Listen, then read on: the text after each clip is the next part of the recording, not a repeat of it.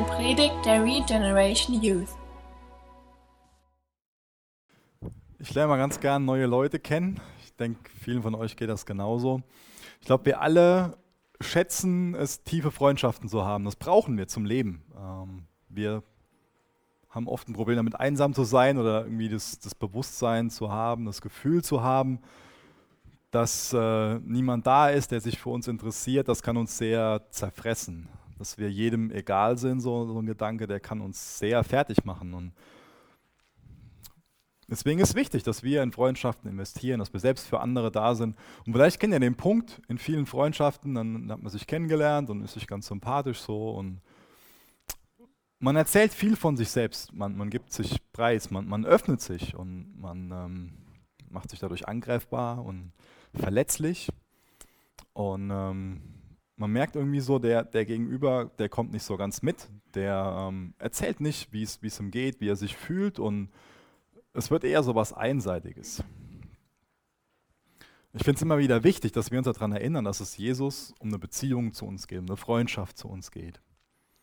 Und damit so eine Freundschaft reifen kann, die Freundschaft zu Jesus und genauso die Freundschaften, die wir zueinander haben, die du zu deinen Leuten so hast, es ist wichtig, dass wir, uns, dass wir uns öffnen, dass wir Dinge von uns preisgeben, dass wir den anderen unser Herz reinschauen lassen, dass wir dem anderen eine Möglichkeit geben, uns kennenzulernen. Und es ist genauso wichtig, dass wir die gleichen Möglichkeiten von der anderen Person bekommen. Und das finde ich so faszinierend an diesen Sendschreiben, wo wir gerade durchgehen. Das ist jetzt heute Abend ist das sechste von insgesamt sieben Sendschreiben oder Briefen dran. Was ich faszinierend daran finde, ist, dass wir Einblicke in Gottes Herz bekommen dass sich Jesus öffnet, dass uns klar gemacht wird, hey, ich bin Gott, der euch nahe sein will, als Gemeinde. Ich bin Gott, der dir persönlich nahe sein will. Ich will, dass du mich kennenlernst und ich zeige dir durch die Briefe, dass ich dich kenne, dass ich mich um dich kümmere, dass du nicht dieses Gefühl haben musst, dass du einsam bist, dass du allein bist, dass sich niemand für dich interessiert. Ich bin da, ich interessiere mich für dich. Ich gehe dir nach. Ich bin dein guter Hirte, ich bin dein König, ich bin dein Herr, dein Erlöser. Ich weiß, wie es dir geht. Immer wieder hören wir dieses, ich kenne deine Werke, ich weiß, dass das so und so ist. Es wird Lob ausgesprochen und es wird auch konstruktive Kritik ausgesprochen. Das finde ich wunderbar an diesen Briefen, dass die so ausgewogen sind dass wir konstruktive Kritik bekommen, dass wir schon gesagt bekommen, hey, da und da ist was faul. Und dass wir dann aber auch eine helfende Hand bekommen, dass wir eine Ermutigung bekommen. Dass wir auch gesagt bekommen, wie sich Dinge doch noch positiv entwickeln können. Und dass wir ermutigt werden, auch darin, dass Gott sich offenbart in dem Sinn, dass wir ihn kennenlernen, dass wir wissen, wie sein Charakter ist, wie seine Eigenschaften sind. Das lernen wir auch heute, wenn wir hoffentlich daran erinnern oder lernen das zum allerersten Mal kennen, dass Gott wahrhaftig ist, dass er wahr ist, dass er echt ist, dass er nicht irgendein Fake ist. Wir werden daran erinnern, dass er heilig ist, dass er gerecht ist. Und das hat einen Einfluss auf unser Denken über ihn und es kann einen riesengroßen Einfluss haben, wie wir leben, wie wir Beziehungen leben, was wir für Entscheidungen treffen. Und deswegen wünsche ich mir, dass wir das alle wertschätzen, was Jesus hier macht, dass er diese persönlichen Briefe schreibt. Deswegen wünsche ich mir, dass wir ganz neu von Jesus begeistert werden. Ich weiß nicht, wie es dir geht, aber mich spricht Jesus an durch diese Briefe. Und ich wünsche mir, dass wir also eine Sehnsucht haben und spätestens jetzt bekommen, so als, als Gebet. Jesus, rede zu uns, mach uns Dinge klar. Danke, dass du uns kennst und sprich in unsere Leben hinein. Jesus, darum bitten wir dich. Danke, dass wir als Jugendgruppe zu dir kommen können und dass wir wissen, dass, dass du uns kennst. Du liebst uns, du bist für uns, du hast was vor mit uns. Ich möchte dich bitten, dass du uns korrigierst, dass du uns aber auch lobst, dass du uns ermutigst. Wir bitten dich für heute, red zu uns als, als Jugendgruppe, aber auch als, als einzelner Person und mach, dass wir wirklich hören wollen. Gib du uns offene, offene Ohren, Herr, in Jesu Namen. Amen. Ihr könnt gerne Offenbarung 3 aufschlagen. Da werde ich jetzt vorlesen aus äh, der Neues Leben Übersetzung, Offenbarung 3, Vers 7 bis Vers 13.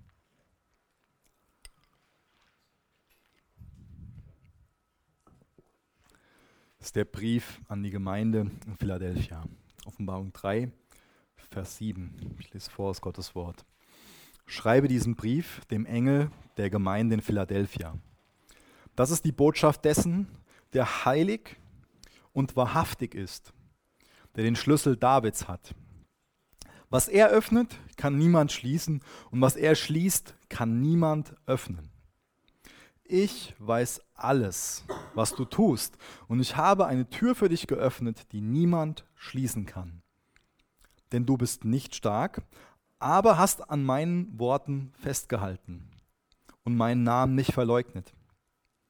Ich werde einige von denen, die zu Satan gehören, sie lügen, denn sie geben sich als Juden aus, sind es aber nicht, dazu bringen, zu kommen und sich vor deinen Füßen niederzuwerfen. Sie werden erkennen, dass ich dich geliebt habe. Weil du meinen Befehl befolgt hast, geduldig zu warten, werde ich dich vor der schweren Zeit der Prüfung beschützen, die über die ganze Welt kommen wird, um alle zu prüfen, die auf dieser Erde leben. Ja, ich komme bald. Halte an dem fest, was du hast, damit dir niemand deinen Siegeskranz nimmt. Wer siegreich ist, den werde ich zu einer Säule im Tempel meines Gottes machen, und er wird ihn nie verlassen müssen. Ich werde ihn mit dem Namen meines Gottes kennzeichnen und er wird Bürger in der Stadt meines Gottes sein, in dem neuen Jerusalem, das von meinem Gott aus dem Himmel herabkommt. Und mein neuer Name wird auf ihm geschrieben stehen. Wer bereit ist zu hören, der höre auf das, was der Geist den Gemeinden sagt. Aus dieser Brief an diese Gemeinde in Philadelphia, um den gut zu verstehen, ist immer hilfreich, so ein paar Hintergrundinformationen zu dieser Stadt zu bekommen. Philadelphia ist so die jüngste von den sieben Städten und die ist von den Bürgern Pergamons errichtet worden. Und die Stadt hat ein ganz klares Ziel gehabt, ein ganz klares, ist mit einer ganz klaren Mission gegründet worden. Die ist nämlich strategisch sehr gut gelegen. Das ist quasi so das, das Tor nach Kleinasien und ist so eine Grenzstadt von drei Gebieten. Ähm, die hießen damals Mysien, Lydien, Phrygien. Heute ist das alles so der Bereich der ähm, heutigen Türkei. Und das war so die Grenze von dem griechischen Einflussgebiet. Und wie gesagt, die Strategie war, der Plan oder die Mission von dieser Stadt war, dass man diesen strategisch gut gelegenen Ort nutzen wollte, um die griechische Kultur weiter zu verbreiten. Und das ist denen auch sehr gut gelungen. Denn äh, die haben ganz schnell aufgehört, ihre eigene Sprache zu sprechen haben angefangen, Griechisch zu reden und haben so die griechische Kultur eingeführt. Das war die ganz klare Mission dieser Stadt. Das war außerdem dafür bekannt, die Gegend, dass man da sehr gut Wein anbauen konnte. Das da ähm, kam dadurch, dass da sehr fruchtbarer Vulkanboden war. Und ich denke, einige von euch wissen, da wo Vulkanboden ist oder wo Vulkane sind, wo eine Vulkanaktivität ist, da kommen immer Erdbeben vor. Und im 17., nee, 17 Jahre nach Christus, da ist ähm, diese Stadt und elf weitere Städte sind zerstört worden, worden durch, durch Erdbeben. Und genau diese Stadt war dafür bekannt, dass ähm, es ganz, ganz, ganz, ganz häufig Erdbeben gab. Gerade nachdem so ein Riesenerdbeben dann, wie gesagt, diese zwölf Städte insgesamt zerstört hat. Und deswegen haben ganz, ganz viele Bürger nicht mehr innerhalb von den Stadtmauern gelebt, weil sie ständig Angst davor hatten, dass das nächste Gebäude umfällt und sie ein, irgendwie, ähm, das was Steine auf sie fallen oder sie komplett zugeschüttet werden oder so. Heißt, ganz viele haben außerhalb von den Stadtmauern gelebt und alle waren so, so ständig bereit, loszurennen um, um ihr Leben quasi. Das heißt, die haben unter ständiger Angst gelebt, dass sie durch so ein Unglück, durch so ein Erdbeben ihr, ihr Haus verlieren und vielleicht auch ihr Leben oder Freunde, Familie. Durch diesen Zustand war es auch so, dass sie jetzt ähm, staatliche Hilfe brauchten, um überhaupt so finanziell über die Runden zu kommen. Die Stadt war außerdem dafür bekannt, dass ähm, ganz viel Korruption einfach so eine Tagesordnung war, dass man die Politiker da schmieren konnte und sich einfach mit, mit Geld sehr viel Macht und Einfluss ähm, besorgen konnte. Und außerdem, und das ist so ein Kennzeichen von den meisten Städten, wo es darum geht, ähm, war das Heidentum da sehr weit verbreitet, ganz viel Götzenverehrung und es haben einfach ganz viele verschiedene Religionen nebeneinander existiert. Ganz viele, ganz viele verschiedene Wertmaßstäbe, Gedankengebäude, Weltbilder nebeneinander. Und das ist so eine gute Parallele zu uns heute. Das heißt, die haben in einem gewissen Sinn in einer ähnlichen Umgebung gelebt, wie wir heute leben, zumindest vom, vom Denken her. Was ich faszinierend finde, ist, das haben wir ja gerade schon durch den Brief durchgelesen, dass dieser Brief an die Gemeinde in Philadelphia der einzige Brief ist, neben der Gemeinde, ähm, neben dem Brief an die Gemeinde in Smyrna, wo nur Lob ausgesprochen wird. Hier wird kein Tadel ausgesprochen. Hier werden nur ein paar Eigenschaften rausgegriffen, was gut läuft, und Gott sagt ein paar Sachen über sich. Das Interessante ist, das trifft halt auf Smyrna und auf Philadelphia zu, dass in, in beiden Städten ähm, es ganz viele Juden gab, die die Christen sehr massiv gehasst haben und denen das Leben möglichst schwer gemacht haben. Zum einen auf einer sozialen Ebene, indem die Jobs verloren haben, aber es sind auch viele verfolgt worden bis in den Tod hinein. Als ich über Smyrna gepredigt habe, habe ich euch erklärt, dass der Pastor da Polycarp hieß und dass er dafür bekannt ist, dass er für seinen Glauben gestorben ist, also als Märtyrer starb. Und habe da so die ganze Geschichte vorgelesen. Ähm, vielleicht erinnert sich der eine oder andere daran. Ähm, vielleicht ein Detail, was ich hinzufügen werde, ist, dass ähm, bekannt ist, dass elf Leute aus, aus der Gemeinde hier in Philadelphia mit ihm den Märtyrertod gestorben sind. Das heißt, das sind zwei Gemeinden, die von außen sehr angefeindet werden. Zwei Märtyrergemeinden. Zwei Gemeinden, die in Situationen sind, wo sie für ihren Glauben angefeindet werden. In Situationen sind, wo eine große finanzielle Unsicherheit da ist und dann auch dieser Druck von außen, dass so quasi eine ständige Lebensgefahr da ist. Das sind sehr herausfordernde Umstände. Und obwohl die Umstände so sind, leben die so krass mit Jesus. Sind die so treu, so geduldig. Obwohl die Umstände so sind, vertrauen sie auf Gott, dass Gott treu sein wird. Und sie, sie richten ihr Leben an dem aus, der treu ist und sind dadurch selber treu. Das finde ich sehr faszinierend und das fordert mich heraus. In Vers 7, da sagt Gott drei verschiedene Dinge über sich. Zum einen sagt er, dass er heilig ist, dass er wahrhaftig ist und dass er den Schlüssel Davids hat. Das heißt, er nennt hier zwei Charaktereigenschaften und einen Punkt, der so seine Position, seine Macht beschreibt. Jesus ist unser König. Er ist der König der Könige. Und er hat ein Recht, unser König zu sein, weil er heilig ist und gerecht ist, weil er wahrhaftig ist. Ich muss so, als ich darüber nachgedacht habe, daran denken, was man ständig so im, im Fernsehen sieht oder in irgendwelchen Zeitungen oder so im Internet liest, wie sich so die, die Könige oder die Nachkommen der Könige, wie sich so der Adel heute benimmt. Die sind ja eigentlich weniger für so einen königlichen Charakter bekannt, wie Jesus ihn hat, sondern ähm, ich glaube, was darf ich sagen, sind die meisten eher für Skandale bekannt. Mir würde es sehr schwer fallen, einem König, der für seine Charakterschwächen bekannt ist, der unmoralisch lebt, der krumme Geschäfte macht, dem gegenüber loyal zu sein, würde mir sehr schwer fallen. Ich denke dir auch, oder? Wir können aber einer Person, die absolut wahrhaftig ist, die absolut heilig ist, der Person gegenüber können wir loyal sein, oder? Das fällt uns wesentlich einfacher. Und das ist das Tolle, dass, dass Jesus nicht nur einfach von seiner Abstammung her so ein Königsrecht hat, sondern dass er auch das Ganze stützt durch seinen Charakter, durch die Art und Weise, wie er ist, durch seine Eigenschaften. Und ich glaube, dass diese Charaktereigenschaften hier nochmal erwähnt werden, um bewusst zu machen, das sind die Charaktereigenschaften, die besonders wichtig waren für die Gläubigen, für die Christen in Philadelphia. Und die Frucht davon war, also die Frucht davon, dass sie über Gott wussten, dass er wahrhaftig ist, dass er gerecht ist, dass er heilig ist. Die Frucht davon war, dass sie loyal waren, dass sie treu waren, dass sie auch geduldig waren, dass sie ausgeharrt haben, dass sie an Jesus festgehalten haben, obwohl die Umstände so schwierig waren. Obwohl sie so leiden mussten, obwohl sie es so schwer hatten, obwohl sie so kämpfen mussten, um zu überleben.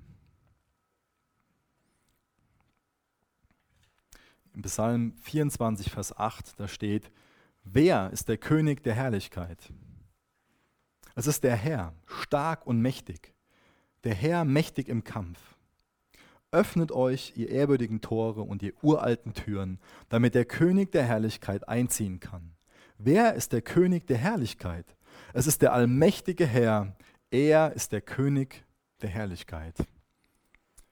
Das macht mir Mut, dass ich weiß, dass ich dem König der Herrlichkeit dienen kann. Dass ich den, den König der Könige kennen darf. Und dass er wahrhaftig ist, dass er einen, einen ganz starken, einen guten, einen goldenen Charakter hat. Ist Jesus dein König? Hast du, ein, hast du Jesus eingeladen, dein König zu sein, dein Herr zu sein, über dich zu herrschen? Das Dritte, was Gott, was Jesus hier über sich sagt, ist, dass er die Schlüssel Davids in seiner Hand hat. Und das, um das ein bisschen besser zu verstehen, lese ich eine Stelle aus dem Alten Testament vor, aus dem Propheten Jesaja 22, Vers 20 bis Vers 23. Ihr braucht nicht aufschlagen, ich lese mal schnell durch, damit wir die Hintergrundinformationen dafür bekommen und es verstehen können. Danach werde ich meinen Knecht Eliakim, den Sohn Hilkias, berufen. Ich werde ihm dein Amtgewand umhängen und er wird eine Schärpe tragen und ich gebe deine Vollmacht in seine Hand. Er soll dann dem Volk von Jerusalem und Juda ein Vater sein.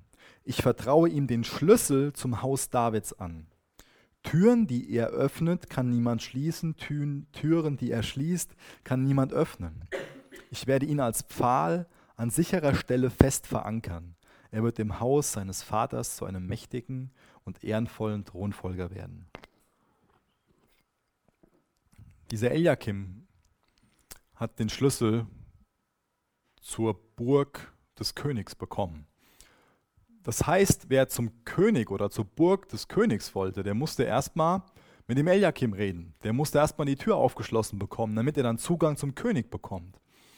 Und das ist das Entscheidende, was hier über Jesus gesagt wird, dass er den Schlüssel dazu hat, dass wir nur durch ihn zum König der Könige kommen können. Nur er ist derjenige, der die, Tür zu unserem himmlischen Vater aufmachen kann und verschließen kann.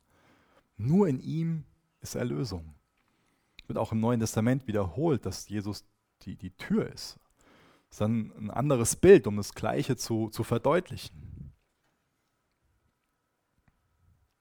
Und dann wird über die Christen dort in Philadelphia gesagt, ich weiß alles, was du tust. Und ich habe für dich eine Tür geöffnet, die niemand schließen kann. Jesus weiß, was die tun. Später hören wir, dass wir eine kleine Kraft haben. Und vielleicht haben die über sich selbst gedacht, so, ah, wir sind hier nur so ein ganz kleines Licht. Wir haben nur eine kleine Kraft. Wir haben nur so einen kleinen Einflussbereich. Wir sind als Gemeinde überhaupt nicht irgendwie erfolgreich. Ja? Was will Gott schon mit uns? Und vielleicht haben wir sowas in die Richtung gedacht. Vielleicht haben wir sich gewünscht, dass ihre Werke irgendwie von größerer Bedeutung sind.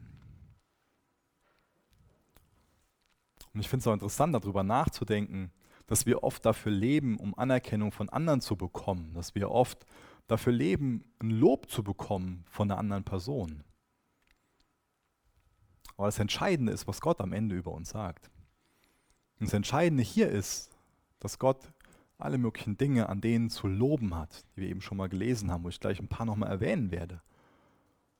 Das Entscheidende ist nicht, dass du Anerkennung von Menschen bekommst. Das Entscheidende ist nicht, was Menschen über dich aussprechen.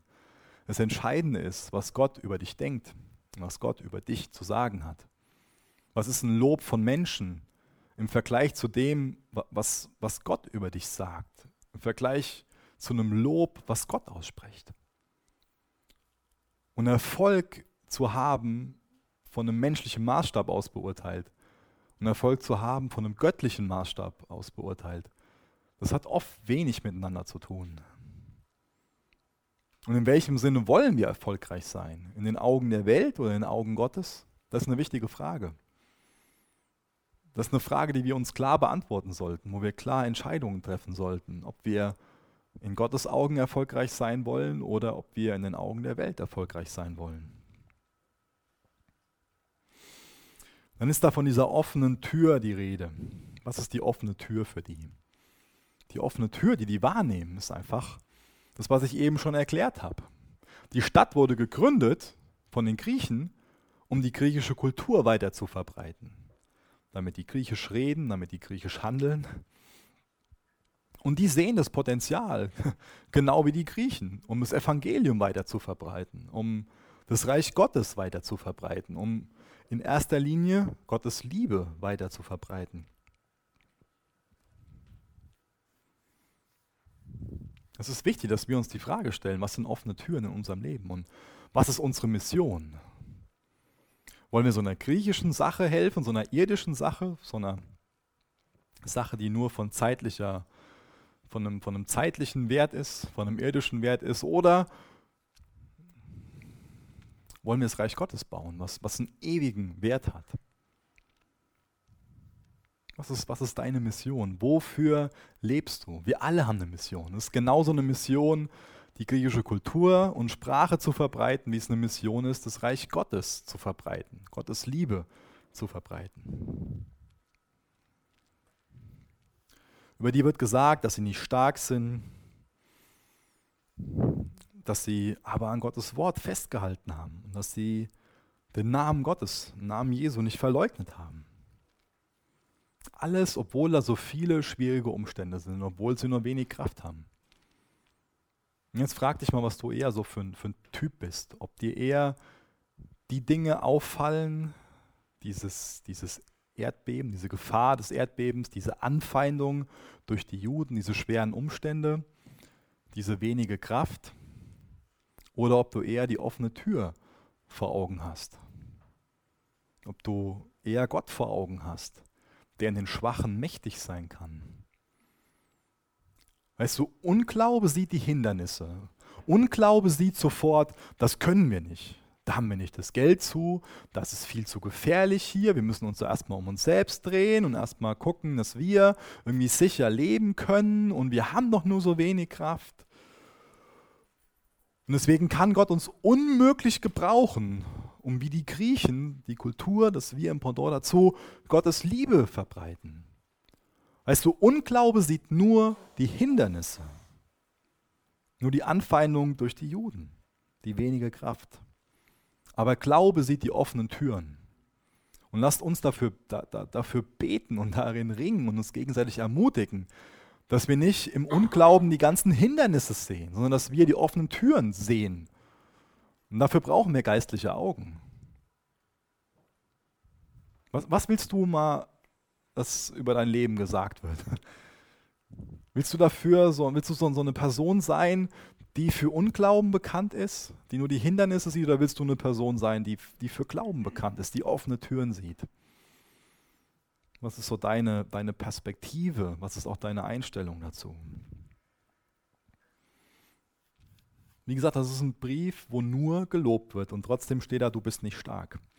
Ich glaube, wir würden jetzt eher sagen, dass das nicht so ein Lob ist, weil es wird auch viel mehr ein Lob sozusagen, hey, du bist so stark, du hast so viel Kraft, du bist so mächtig. Wisst ihr, die waren schwach genug, um sich Gott anzuvertrauen. Die waren schwach genug, um es anzuerkennen, dass sie nur wenig Kraft haben. Sie waren demütig genug, es anzuerkennen, dass sie nur wenig Kraft haben.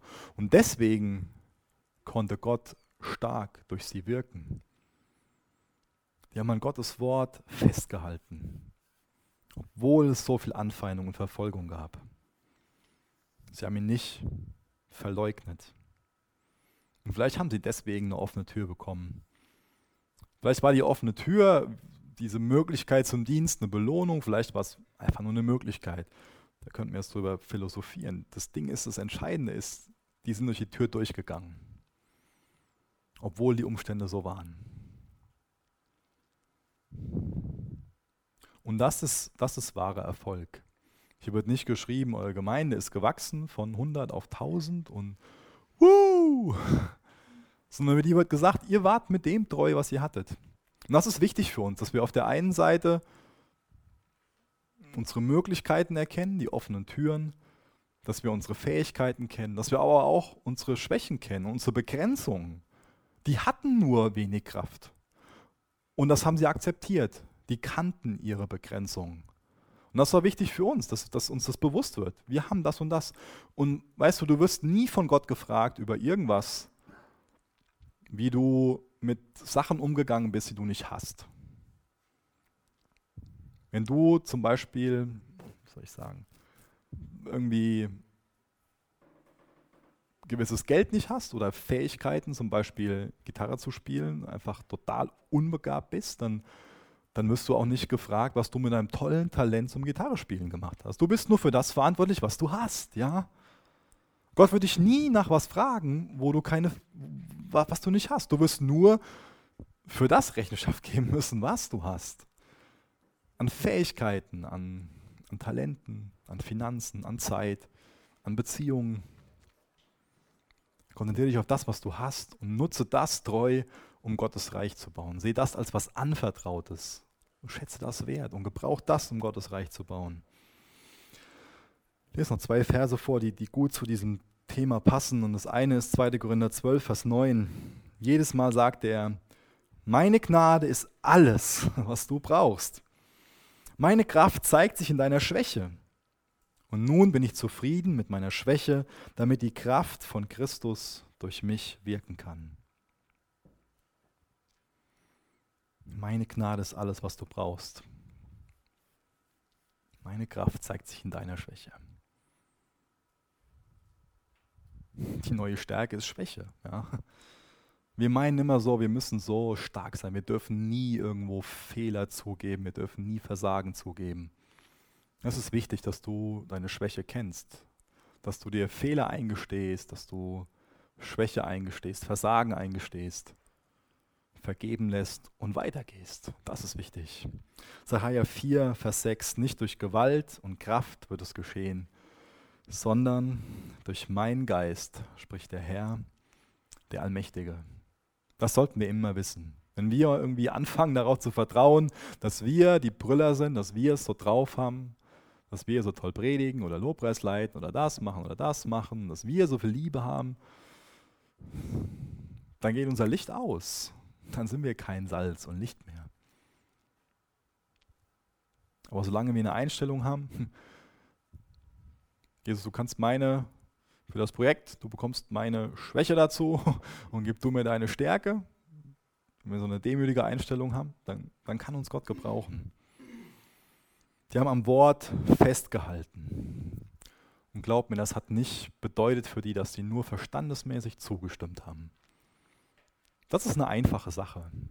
Korrekte Lehren, verstandesmäßig einfach nur annehmen, das ist eine Sache. Und das ist auch eine wichtige Sache. Das will ich nicht irgendwie kaputt reden, definitiv nicht. Aber am Wort festhalten, das bedeutet auch gehorsam zu sein. Und dafür musst du natürlich auch was verstandesmäßig irgendwo zustimmen. Aber das reicht nicht. Das ist nur so ein verstandesmäßiges Abnicken von irgendeinem Creed, von irgendwelchen Glaubensgrundsätzen ist, sondern wenn du sagst, das ist Wahrheit, dass Jesus Gott ist, dann kannst du nicht mehr ein praktischer Atheist sein. Dann kannst du nicht in, in, in der Realität so leben, als ob es Gott nicht geben würde. Ja? Wenn du sagst, Gott, Jesus ist Gott, dann, dann ist es auch wichtig, dass sich das in einem Alltag zeigt, oder? Sonst ist es nur, sonst ist es nicht wirklich, nicht wirklich echt, oder? Das heißt, am Wort festhalten, das, das bedeutet Gehorsam. Und sie haben den Namen Jesu nicht verleugnet. Wisst ihr, wenn wir anfangen und das Wort Gottes nicht mehr wertschätzen, dann wird die Frucht davon sein, dass wir uns auch von Jesus lossagen. Das wird eine Folge davon sein. Und sie haben das Wort nicht nur bewahrt für sich selbst, sondern haben es auch weitergegeben. Sie sind dafür bekannt, dass sie eine Gemeinde waren, die, die stark evangelisiert hat. Obwohl sie so viel Not erlebt haben, obwohl sie so stark verfolgt wurden. Trotzdem sind sie nicht abgefallen, trotzdem haben sie festgehalten und sind aktiv gewesen, haben von Gottes Liebe weitergesagt, weil sie Gott vertraut haben, weil sie vertraut haben, dass Gott sie liebt. finde es interessant, dass in dem Brief gar nicht so viel gesagt wird über die Christen, dass nur so ein paar Punkte rausgegriffen werden. Aber das sind die entscheidenden Sachen, die hier rausgegriffen werden. Das ist das, was für Jesus wichtig ist. Das ist der Einblick, den wir in Jesu Herz bekommen, dass wir erkennen, ah, das sind die Sachen, die Jesus wichtig sind. Jesus ist sowas wichtig wie, wie Treue. Jesus ist wichtig, dass wir glauben, dass er wahrhaftig ist, dass wir dadurch auch glauben, dass er Gott ist, dass er gut ist, dass er liebevoll ist, er heilig ist. Dadurch bekommen wir einen Wunsch, heilig zu leben.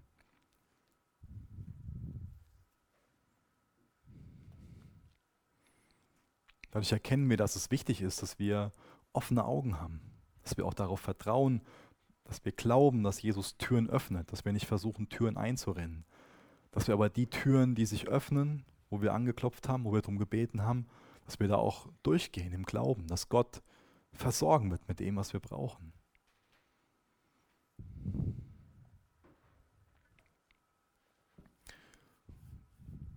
Ich komme nochmal zu den letzten Versen, überspringe ein paar Sachen.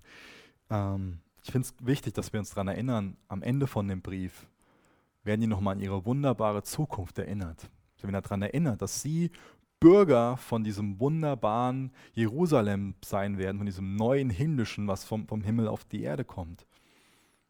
Eine wunderbare Zukunft. Wir bekommen gesagt, dass Gottes Namen auf sie geschrieben werden, genau wie auf uns noch Verheißungen, die für uns dann gelten, wenn wir Jesus glauben, dass er Gott ist, für unsere Sünden gestorben ist. Eine wunderbare Zukunft. Wenn wir die Zukunft sehen, was, was kümmert uns dann noch ein, ein schwieriges Leben hier? Ist ja, weil die diese Zukunft gesehen haben, haben sie durch die Umstände hindurch gesehen, die so schwierig für sie waren. Weil sie daran geglaubt haben, dass Jesus so etwas Wunderbares für sie bereithält, haben sie durchgehalten. Weil sie die Belohnung gesehen haben, die daraus wächst, aus diesem Glauben, an dem Festhalten durch, durch, diese, durch dieses Leben. Noch eine letzte Sache, der Name Philadelphia, vielleicht wissen das viele von euch, bedeutet Bruderliebe. Das ist die Sache, wofür die Gemeinde auch bekannt war, dass da Liebe untereinander da war, dass sie Jesus geliebt haben, dass sie einander geliebt haben. Und das Faszinierende für mich ist, jahrhundertelang, bis ins 14. Jahrhundert, ist diese, diese Stadt Philadelphia noch so die letzte christliche Bastion gewesen. Das heißt, ähm, diejenigen von euch, die ein bisschen geschichtsinteressiert sind, die wissen, dass sich dann das türkische Reich, das Osmanische Reich, dass sich das verbreitet hat. Und die sind autonom geblieben. Die haben nicht den Islam angenommen bis ins 14. Jahrhundert. Und erleben heute noch circa 1000 Christen. Und außer Smyrna und Philadelphia ist nicht bekannt, ähm, dass da eine Gemeinde wirklich jetzt bald ihr 2000-jähriges Jubiläum hat. Das werden die bald feiern. Wisst ihr, wir haben letztes Jahr oder vorletztes Jahr, ich weiß es gerade nicht, ist auch egal, stolz unser zehnjähriges Jubiläum gefeiert. Die können 2000-jähriges feiern. Die haben was. Die haben was an Kirchengeschichte erlebt. Umgeschrieben. Wahnsinn. Und ich glaube, dass der Hauptgrund dafür einfach die Bruderliebe war. Und das finde ich faszinierend, wie, wie sowas einfach so viele Generationen anhalten kann. Deswegen lasst uns nie unterschätzen, was Liebe tun kann, was Treue Jesu gegenüber tun kann, wie sehr das die Zukunft bahnt und einen Weg in die Zukunft ebnet. Das wünsche ich mir, dass wir als Jugend noch mehr dafür bekannt werden, für diese Geschwisterliebe, dafür, dass wir davon weitergeben, dass, dass, dass Jesus real ist, dass er uns liebt, dass wir evangelisieren, dass wir geduldig sind, dass wir darauf vertrauen, dass Jesus treu ist. Das sind alles Sachen, die uns charakterisieren sollten. Jesus, ich bitte dich, dass du wirklich in uns wirkst, damit mehr von dem in uns reift als Gemeinschaft, was die Christen in Philadelphia gekennzeichnet hat. Und Jesus, da ist so ein Unterschied. Jesus, erfülle uns mit Liebe, mit Liebe für dich, mit Liebe füreinander, mit Liebe für die Verlorenen, Herr. Mach uns geduldig, mach uns treu darin, darauf zu vertrauen, dass du wahrhaftig bist, dass du heilig bist. Gib du uns Augen zu sehen, welche Türen aufgehen.